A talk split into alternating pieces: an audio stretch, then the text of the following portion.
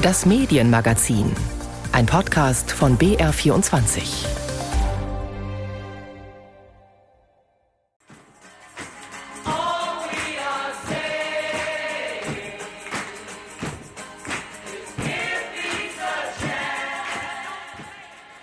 Give Peace a Chance. Dieser Song von John Lennon wurde am Freitag gegen Viertel von neun von hunderten Radiosendern in ganz Europa zeitgleich gespielt. Ein deutlich hörbarer Wunsch nach Frieden. Der russische Angriff auf die Ukraine, er dominiert vieles gerade. Auch in dieser Ausgabe des Medienmagazins beschäftigen wir uns ausschließlich mit diesem Krieg und dessen Folgen. Ich bin Linus Lühring und das sind die Themen. Wie berichten deutsche Korrespondentinnen und Korrespondenten über das, was in der Ukraine passiert? Ist Kritik an zu wenig Personal vor Ort gerechtfertigt? Wir sprechen über die Hintergründe. Desinformation. Das ist ein großes Thema in diesem Konflikt. Gleich ein Gespräch darüber, wie sich Bilder und Videos aus dem Kriegsgebiet in der Ukraine verifizieren lassen. Und die russischen Staatsmedien RT und Sputnik wurden in der EU verboten in der vergangenen Woche. Die Kommissionspräsidentin Ursula von der Leyen erklärt, dass damit keine Lügen mehr verbreitet werden könnten, die Putins Krieg rechtfertigen. Russia Today and Sputnik will no longer be able to spread their lies on to justify Putin's war and to divide our union. Auch die EU soll durch die russischen Sender nicht gespalten werden, erklärt von der Leyen. Mehr zu diesem Verbot am Ende der Sendung. Erstmal aber zur Situation in der Ukraine die ist extrem unsicher. Die russischen Angriffe haben das ganze Land erfasst und Hunderttausende Menschen sind auf der Flucht. Gleichzeitig ist aber auch das Informationsbedürfnis groß. Es gibt Spezialsendungen, Sonderausgaben, wie zum Beispiel den Brennpunkt im Ersten beinahe jeden Tag. Eine große Rolle spielen dabei Reporterinnen und Reporter vor Ort. Sie schildern das Geschehen direkt, sie können einordnen und können auch Falschmeldungen schnell als solche erkennen. Die deutschen Medien sind allerdings ziemlich unterschiedlich in der Ukraine vertreten. Darüber spreche ich jetzt mit Daniel Buß. Guten Tag. Hallo. Sie haben sich für die NDR Medienredaktion ZAP umgehört. Was wissen wir denn darüber, wie viele deutsche Journalistinnen und Journalisten vor Ort in der Ukraine sind? Offizielle Angaben gibt es da keine. Es gibt keine Akkreditierungspflicht oder ähnliches. Und die Zahlen schwanken natürlich von Tag zu Tag. Mal geht jemand raus, jemand anderes geht rein. Grob können wir sagen, dass es mindestens 25 Kolleginnen und Kollegen sind als Reporter oder Korrespondenten. Dazu kommen natürlich oft auch noch äh, Kameraleute oder auch Fotografinnen und Fotografen, die wir zumindest bei dieser Umfrage nicht mit reingezählt haben. Wer ist denn da wie gut aufgestellt mit Reporterinnen und Reportern aus Deutschland? Ich finde erstaunlich gut aufgestellt sind die privaten Sendergruppen. RTL und NTV haben zusammen drei Reporterinnen und Reporter in der Ukraine. Axel Springer für Bild und Welt sieben. Auch der Spiegel ist stark vertreten. Dort ist von fünf Mitarbeitenden die Rede. Einiges wissen wir aber auch nicht. Die deutsche Presseagentur, die DPA, hält sich etwa bedeckt, was die Zahl der Reporter im Land angeht. Man habe welche, sagt aber nicht wie viele. Sicherheitsgründe heißt es dort. Bei den öffentlich-rechtlichen Sendern sah es in den vergangenen Tagen anders aus. Die Deutsche Welle, unser Auslandsrundfunk, hatte drei Reporterinnen und Reporter im Land, dazu noch englischsprachige Kollegen. Das ZDF hatte zwei. Die ARD allerdings, die war zeitweise im Land nur noch mit Ortskräften und einer Journalistin vertreten, die auch für die ARD arbeitet, aber nicht nur. Inzwischen hat die ARD wieder einen Reporter im Land in der Ukraine, möchte noch mehr schicken, aber sie war eben einige Tage schwächer im Land vertreten. Das wurde breiter kritisiert. Wie kam es denn dazu? Also ganz offiziell sagt die ARD dazu gar nichts, aber man kann sich vorstellen, dass es da ein paar Schwierigkeiten gab. Zum einen Korrespondentinnen und Korrespondenten wie Ina Ruck oder Demian von Osten waren schon da, als der Krieg plötzlich kam. Ina Ruck erzählte das in einer Schalte mit der Tagesschau ja selbst. Sie hatte damit nicht gerechnet. Wer da nicht als Kriegsreporter einfliegt, muss natürlich auch irgendwann ausgewechselt werden. Eine spezielle Schwierigkeit ist, diese Kolleginnen und Kollegen wurden auch in Moskau gebraucht. Dann hätte man aber ja andere Kolleginnen und Kollegen in die Ukraine schicken können, oder? Also erstmal muss man natürlich äh, jemanden finden, der das machen möchte. Auch das ist nicht einfach. Wenn es um ein Kriegsgebiet geht, sind die Hürden hoch, abgesehen davon, dass das eben auch nicht jeder möchte. Es geht unter anderem darum, Kolleginnen und Kollegen auch zu versichern. Und dafür braucht es ein spezielles mehrtägiges Sicherheitstraining für Kampfeinsätze. Es gab zum Beispiel einen Kollegen, der in sozialen Netzwerken ganz offen schrieb, er würde gerne in die Ukraine, ihm fehlt aber dieses Sicherheitstraining, will heißen, die Sache ist komplizierter, als sie von außen wirken mag, wie so oft. Wenn jetzt aber Kolleginnen und Kollegen vor Ort in der Ukraine sind, berichten für deutsche Medien, ob jetzt für Sender oder Verlage, unter welchen Bedingungen arbeiten die denn? Also Organisationen wie Reporter ohne Grenzen, das Netzwerk Recherche oder auch das Netzwerk N-Ost, die sammeln Spenden für Schutzausrüstung. Also sind Journalistinnen und Journalisten vor Ort nicht ausreichend geschützt? Kann man das sagen? Ja, zumindest nicht alle. Die Kollegin, die auch für einige ARD-Redaktionen arbeitet und etwa im AD Morgenmagazin aus dem Westen der Ukraine mehrfach geschaltet war, schrieb auf Twitter zwar selbst, gerade öffentlich-rechtliche Sender würden sich gut um sie kümmern. Sie schrieb aber auch, sie habe zum Beispiel keine schutzsichere Weste. Und Organisationen wie der Berufsverband Freischreiber kritisieren auch, oft seien Honorare unter anderem der Gefahren nicht angemessen. Nach dem Motto, Freie müssen sich oft selbst versichern und sich dann auch die Schutzausrüstung selbst kaufen. Tatsächlich wird nun aber ja über Spenden auch da geholfen, wie Sie es gesagt haben. Aber nehmen wir die besagte Kollegin. Sie hofft, dass diese Schutzausrüstung dann vor allem ukrainischen Kolleginnen und Kollegen zugutekommt, die ja noch viel stärker in diesen Konflikt auch als Journalisten involviert sind, also vor allen Dingen noch näher an der Front in der Regel arbeiten. Da ist also die Solidarität auch groß. Außerdem hat die Kollegin inzwischen auch das Land wieder verlassen. Den Schutz brauchen jetzt also andere. Ziehen wir mal ein Fazit. Was würden Sie sagen? Mhm. Sind deutsche Medien gut aufgestellt, um über diesen Konflikt zu berichten? Das, denke ich, ist eine Frage des Anspruchs. Wenn man etwa vergleicht, wie die BBC berichtet, sie moderiert mit mehreren Leuten Teile ihrer Hauptnachrichtensendung von einem Dach in Kiew, dann sind deutsche Medien eher schlecht aufgestellt, vor allem auch ARD und ZDF. Ich denke aber schon, dass wir das über den Krieg erfahren, was möglich ist. Unsere Redaktion und auch die Reporterinnen und Reporter vor Ort sind gut vernetzt. Ich persönlich finde es auch richtig, dass viele unserer Journalisten nicht zu sehr ins Risiko gehen. Aber das ist natürlich in jedem Krieg aufs Neue ein Balanceakt. Was wir aber sicher bekommen werden, das ist die Diskussion darüber, was für ARD und ZDF eigentlich Kriegsberichterstattung heißt. Das dürfte dann die Medienkongresse füllen, wenn das nach der anderen Krise, Corona haben wir ja auch noch, wenn das danach wieder möglich sein wird. Also da stehen die nächsten Debatten an. Das meint Daniel Buß. Mit ihm habe ich über die Präsenz deutscher Journalistinnen und Journalisten in der Ukraine gesprochen. Herzlichen Dank dafür. Gerne. Und auch von Orten, wo keine Reporter sind, da erreichen uns die unterschiedlichsten Videos und Bilder aus dem Kriegsgebiet, vor allem natürlich über die sozialen Netzwerke.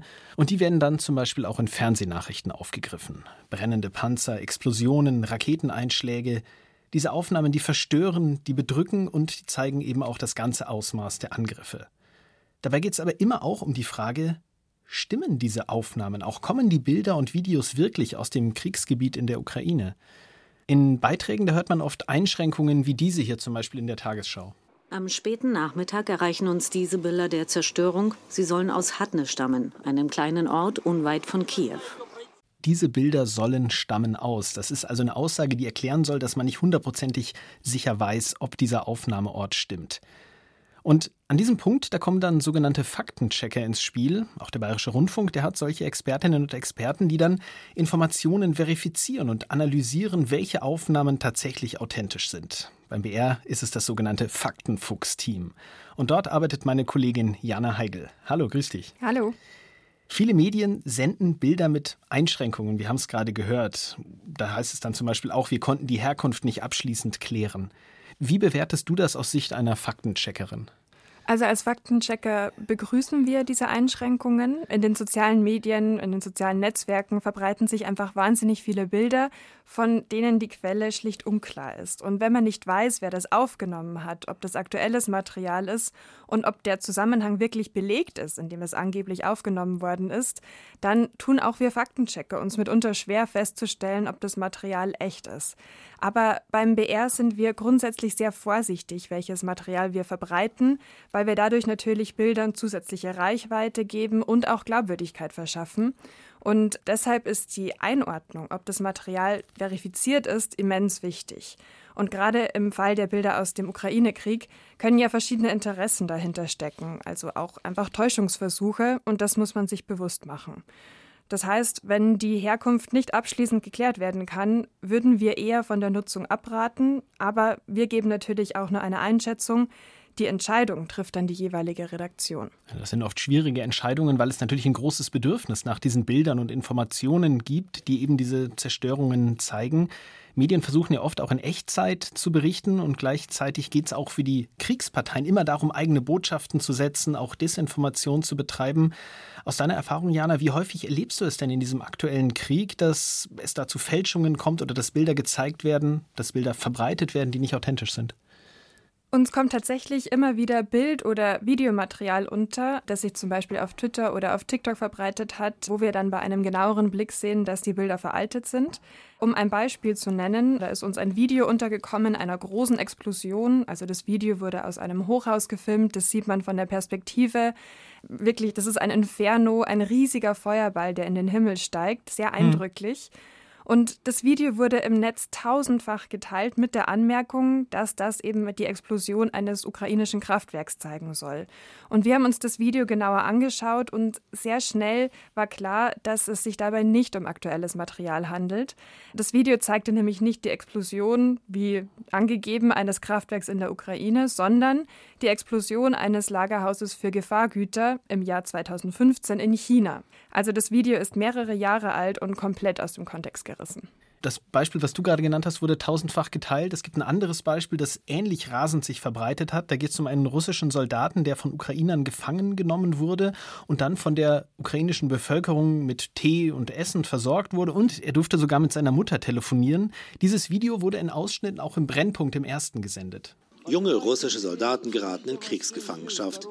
Die Videos davon gehen in den sozialen Medien um die Welt. Dieser Mann telefoniert weinend mit seiner Mutter. Ob die Szene real ist oder gestellt, lässt sich nicht herausfinden, aber es tauchen immer mehr dieser Videos auf lässt sich nicht herausfinden. Da haben wir wieder diese Einschränkung. Jana, habt ihr dieses Video, das du ja sicher auch kennst, habt ihr das auch untersucht? Ja, das Video haben wir uns auch angesehen, sind aber zu dem Schluss gekommen, dass es tatsächlich sehr schwierig ist zu verifizieren, ob es authentisch ist. Ähm, der Mann hat keine Abzeichen, an denen man überprüfen könnte, ob er wirklich russischer Soldat ist. Es gibt auch keine markanten Ortspunkte, um zu sehen, wo das Video aufgenommen wurde. Und die Szene könnte ja auch schlicht gestellt sein. Wir hätten da eher zur Vorsicht geraten. Hier spielt ja auch der Propaganda-Aspekt wieder eine Rolle. Aber viel wichtiger als die Verifikation in diesem konkreten Fall ist noch ein anderer Punkt. Und zwar ist dieser russische Soldat ja letztlich ein Kriegsgefangener. Und Bilder von Kriegsgefangenen sollte man nicht verbreiten. Es gibt da ja die dritte Genfer Konvention zum Umgang mit Kriegsgefangenen. Und ein Punkt ist, dass man Gefangene vor öffentlicher Neugier schützen soll. Das macht man natürlich nicht, wenn man das Video weiterverbreitet, zumal wir ja nicht wissen, unter welchen Umständen dieses Bild entstanden ist. Und im konkreten Fall dieses russischen Soldaten muss man ja auch noch weiterdenken und einmal überlegen, was könnte das für ihn und auch seine Familie in Russland für Konsequenzen haben. Inzwischen ist dieses Video auch in dem Brennpunkt-Mitschnitt, der in der Mediathek steht, nicht mehr zu sehen. Ich vermute, das ist genau der Hintergrund, den du gerade angesprochen hast. Lass uns mal in die Praxis schauen. Wie überprüft ihr denn ein solches Material aus dem Kriegsgebiet? Also in dem konkreten Beispiel, das ich eben genannt habe, von dem veralteten Video dieser Explosion in China, haben ja. wir mit einem unserer einfachsten Mittel gearbeitet. Und zwar ist es die Bilderrückwärtssuche. Das ist für uns total hilfreich, wenn es sich um altes Material handelt, das vielleicht schon länger im Netz kursiert, weil dann haben wir so eine große Chance, darauf zu stoßen. In diesem Fall haben wir dann so ein Video der BBC von 2015 gefunden, also eine verlässliche Quelle, die wirklich ein identisches Video gepostet hatte zu dem, was jetzt im Ukraine-Kontext wieder verbreitet wurde. Bei anderen Fällen arbeiten wir allerdings auch mit anderen Mitteln und Tools. Zum Beispiel, wenn wir jetzt Social-Media-Accounts verifizieren müssen, dann gibt es da bestimmte Suchmaschinen, mit denen wir schauen können, welche Accounts unter dem gleichen Nutzernamen auf anderen Plattformen existieren oder wenn es darum geht, den Ort eines Videos herauszufinden oder zu verifizieren, ob der angegebene Ort stimmt, dann arbeiten wir mit Online-Kartendiensten und versuchen verschiedene Hinweise zu sammeln und so abzugleichen. Online-Kartendienst Google Maps, das kann man sich relativ leicht vorstellen, ähm, da vielleicht auch auf einen Ort zu stoßen. Wie macht ihr das denn, wenn ihr rausfinden wollt, zu welchem Zeitpunkt ein Video aufgenommen wurde? Da können wir mit dem Sonnenstand arbeiten und auch mit Wetterbedingungen. Auch dafür gibt es Tools, die uns quasi zeigen, wie die Sonne an einem bestimmten Zeitpunkt, an einem bestimmten Ort stehen müsste, also wie der Schatten fallen müsste. Und dann können wir das abgleichen. Dann schauen wir uns das Bild an und schauen zum Beispiel, passt der Schatten jetzt zu dieser Szene, die angeblich an einem Vormittag im Februar in der Ukraine aufgenommen wurde. Und so sammeln wir verschiedene Hinweise. Im Idealfall so lange, bis wir uns so sicher wie möglich sind, dass es authentisches oder eben auch nicht authentisches Material ist. Erinnert so ein bisschen an ein Puzzlespiel. Du hast jetzt immer wieder Tools angesprochen, Google Maps bzw. Online-Kartendienste, auch die Bilderrückwärtssuche gibt es ja bei Google. Welche Software, welche Tools nutzt ihr denn darüber hinaus? Die Software, die wir nutzen, ist für jeden und jede zugänglich. Also wir nutzen keine Bezahlsoftware, sondern nur das, was frei im Netz verfügbar ist. Man nennt das Open Source Intelligence und da gibt es eine ganze Reihe von nützlichen OSINT-Tools, das ist die Abkürzung dafür. Je nach konkretem Fall unterscheidet es sich natürlich, welche Tools wir benutzen. Aber für die Verwendung dieser Tools braucht man Übung. Und wir beim Faktenfuchs, wir beschäftigen uns natürlich schon lange mit diesen Tools. Wir wissen, wo wir sie einsetzen können, wo auch Schwachstellen sind. Und das muss man sich einfach erst erarbeiten. Zum Abschluss jetzt die Frage, du hast gerade gesagt, das ist gar nicht spezielle Software, man kann sie theoretisch auch nutzen als Privatperson, als Nicht-Journalistin und Journalist. Wenn ich jetzt ein solches Video sehe, das in den sozialen Medien geteilt wird, das mich sehr bewegt, sehr emotional auch packt, schockiert, dann hat man ja schnell diesen Impuls, das eben auch weiterzuteilen. Das kenne ich auch von mir, jetzt gerade in dem Ukraine-Konflikt. Wenn du es nochmal kurz zusammenfasst, worauf sollte ich da achten? Man sollte darauf achten, von welcher Quelle diese Fotos oder Videos stammen. Also postet diese Quelle unter Klarnamen oder ist sie nachvollziehbar vor Ort. Und auch ganz wichtig, hat die Person das Material selbst aufgenommen. Weil wenn klar ist, wer der Urheber des Materials ist, lässt sich einfach deutlich besser einschätzen, wie das Material dann zu bewerten ist. Und was man natürlich machen kann, du hast es gerade schon angesprochen, selber die Fotorückwärtssuche anschmeißen und eben schauen, kursiert was schon länger im Netz. Viele Suchmaschinen können das, zum Beispiel auch Google oder Yandex. Und dann hilft auch noch ein kritischer Blick auf das Bild- oder Videomaterial, einfach zu gucken, sehe ich sichtbare Schnitte, passt der Schatten zum Rest des Bildes, weil so kann ich Manipulationen erkennen. Und wenn ich jetzt diese Schritte durchgegangen bin und nicht richtig mich entscheiden kann, passt das Material, ist das authentisch oder nicht? Dann raten wir prinzipiell dazu, lieber zurückhaltend zu sein und das Material nicht weiter zu verbreiten, wenn man sich eben nicht sicher sein kann, ob es echt ist. Oder man schaut eben bei seriösen Medien, ob die das Foto oder Video bereits verifiziert haben. Bilder und Videos aus dem Ukraine-Krieg richtig einzuordnen, auch zu verifizieren, das ist eine große Herausforderung. Und darüber habe ich gesprochen mit Jana Heigel aus dem BR Faktenfuchs-Team. Herzlichen Dank dir. Danke. Und jetzt blicken wir noch nach Russland. Die Situation für unabhängige Medien ist schon seit längerem nicht einfach in dem Land. Wir haben im Medienmagazin immer wieder darüber berichtet. Der Krieg in der Ukraine, der führt jetzt aber dazu, dass die Beschränkungen nochmal drastisch verschärft werden. In der vergangenen Woche haben die Radiostation Echo Moskwi und der Fernsehsender Dost ihren Betrieb einstellen müssen. Sie zählen zu den letzten unabhängigen Medien in Russland. Und dazu passt auch, dass am Freitag die Internetseiten der BBC und der Deutschen Welle in Russland gesperrt wurden. Also es geht darum, dass nur Informationen, die der Kreml-Linie entsprechen, verbreitet werden können. Das gilt natürlich auch für die russischen Auslandsmedien. Dabei sollte RT.de, das ehemalige Russia Today Deutschland, schon lange nicht mehr senden. Die zuständige Medienbehörde MABB in Berlin, die hatte das vor einigen Wochen verfügt, dass eben das Live-Programm abgeschaltet werden soll. Und dazu ist es jetzt verspätet wirklich gekommen, denn die EU, die hat diese Woche angeordnet, dass RT und auch die Nachrichtenwebsite Sputnik News abgeschaltet werden müssen. Und darüber spreche ich jetzt mit dem Medienjournalisten Michael Mayer. Hallo. Hallo. Das Live-Programm von RT.de, das ist jetzt schon offline. Das ging diese Woche ja dann doch ziemlich schnell. Wie kam es denn dazu? Ja, RT.de sah sich von zwei Seiten in die Zange genommen. Zum einen durch dieses Verbot seitens der EU, das am Mittwoch veröffentlicht wurde. Hierbei geht es darum, dass die ganzen Kabelnetzbetreiber, Internetprovider und so weiter in der EU im Grunde weder die Website noch irgendein Fernsehprogramm verbreiten dürfen. Das bezieht sich aber nicht nur auf das deutsche Programm, sondern auch auf die Ableger RT in äh, Frankreich, in Großbritannien und so weiter. Und parallel dazu gibt es aber auch noch ein medienrechtliches Verfahren in Deutschland, das die Medienanstalt MABB in Berlin angestrebt eingeschränkt hatte, weil RTDE keine Lizenz in Deutschland hat und dennoch weitergesendet hatte. Und daraufhin hatte die MABB ein Zwangsgeld angeordnet, dass RTDE mangels Sendelizenz ab Samstag dieser Woche ein Strafgeld von 25.000 Euro aufgebrummt bekommt, wenn der Sender weiter ein Live-Programm ohne Erlaubnis ausstrahlt. Und die von der Medienaufsicht verfügte Einstellung des linearen Programms betreffe alle Verbreitungswege von RT.de, also insbesondere auch die verschiedenen Livestreams, erklärte eine Sprecherin. Und dem ist RT.de nun zuvorgekommen, indem es seine Live-Sendung einstellte.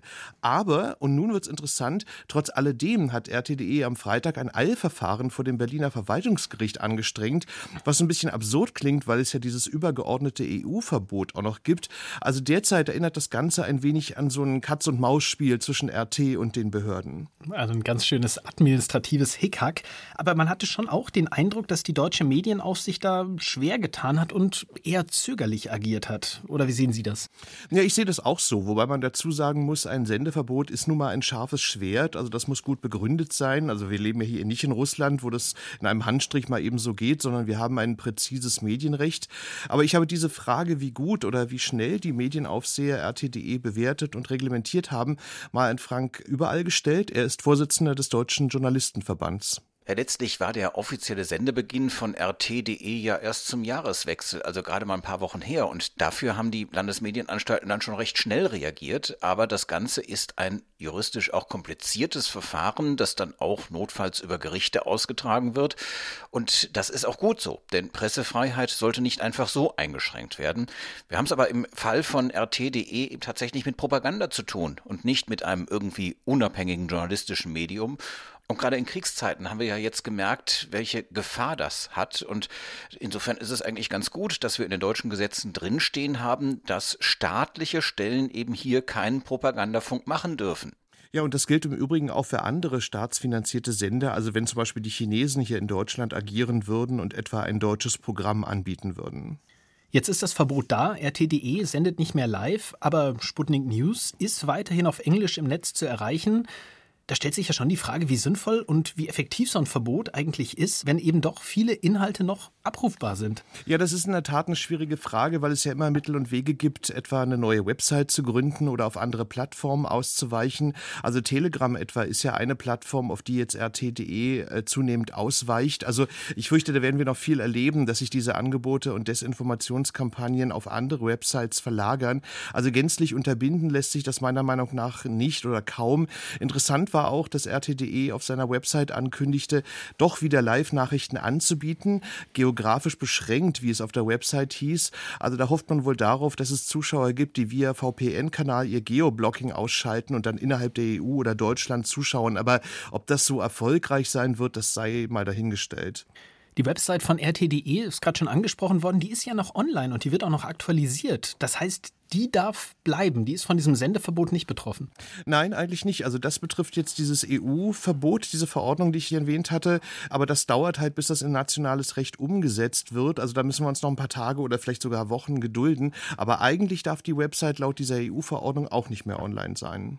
Schauen wir nochmal genauer auf RTDE und auch Ruptly, diese russische staatliche Nachrichtenagentur. Es war zu lesen, dass die verstärkt Abgänge von Mitarbeiterinnen und Mitarbeitern zu verzeichnen haben. Was wissen Sie darüber? Ja, das ist auch so, wie man hört. Äh, allein sind bei RT.de ein Dutzend Mitarbeiter gegangen. Bei Ruptly sind es sogar drei Mitarbeiter aus der Leitungsebene.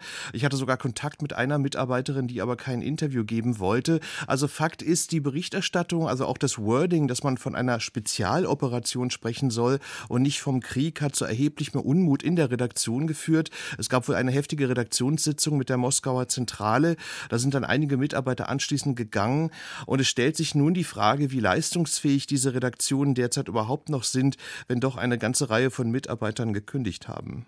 Der russische Staatssender RT hat keine Sendelizenz in Deutschland und wurde jetzt auch von der EU verboten. Vielen Dank für die Informationen an Michael Mayer. Ja, der Krieg in der Ukraine, das ist auch ein Informationskrieg. Das ist heute im Medienmagazin deutlich geworden. Ich bin Linus Lühring und an dieser Stelle der Hinweis, weil sich die Situation in Osteuropa eben so schnell verändern kann. Redaktionsschluss für diese Medienmagazin-Ausgabe war Freitag, der 4.3. um 17 Uhr.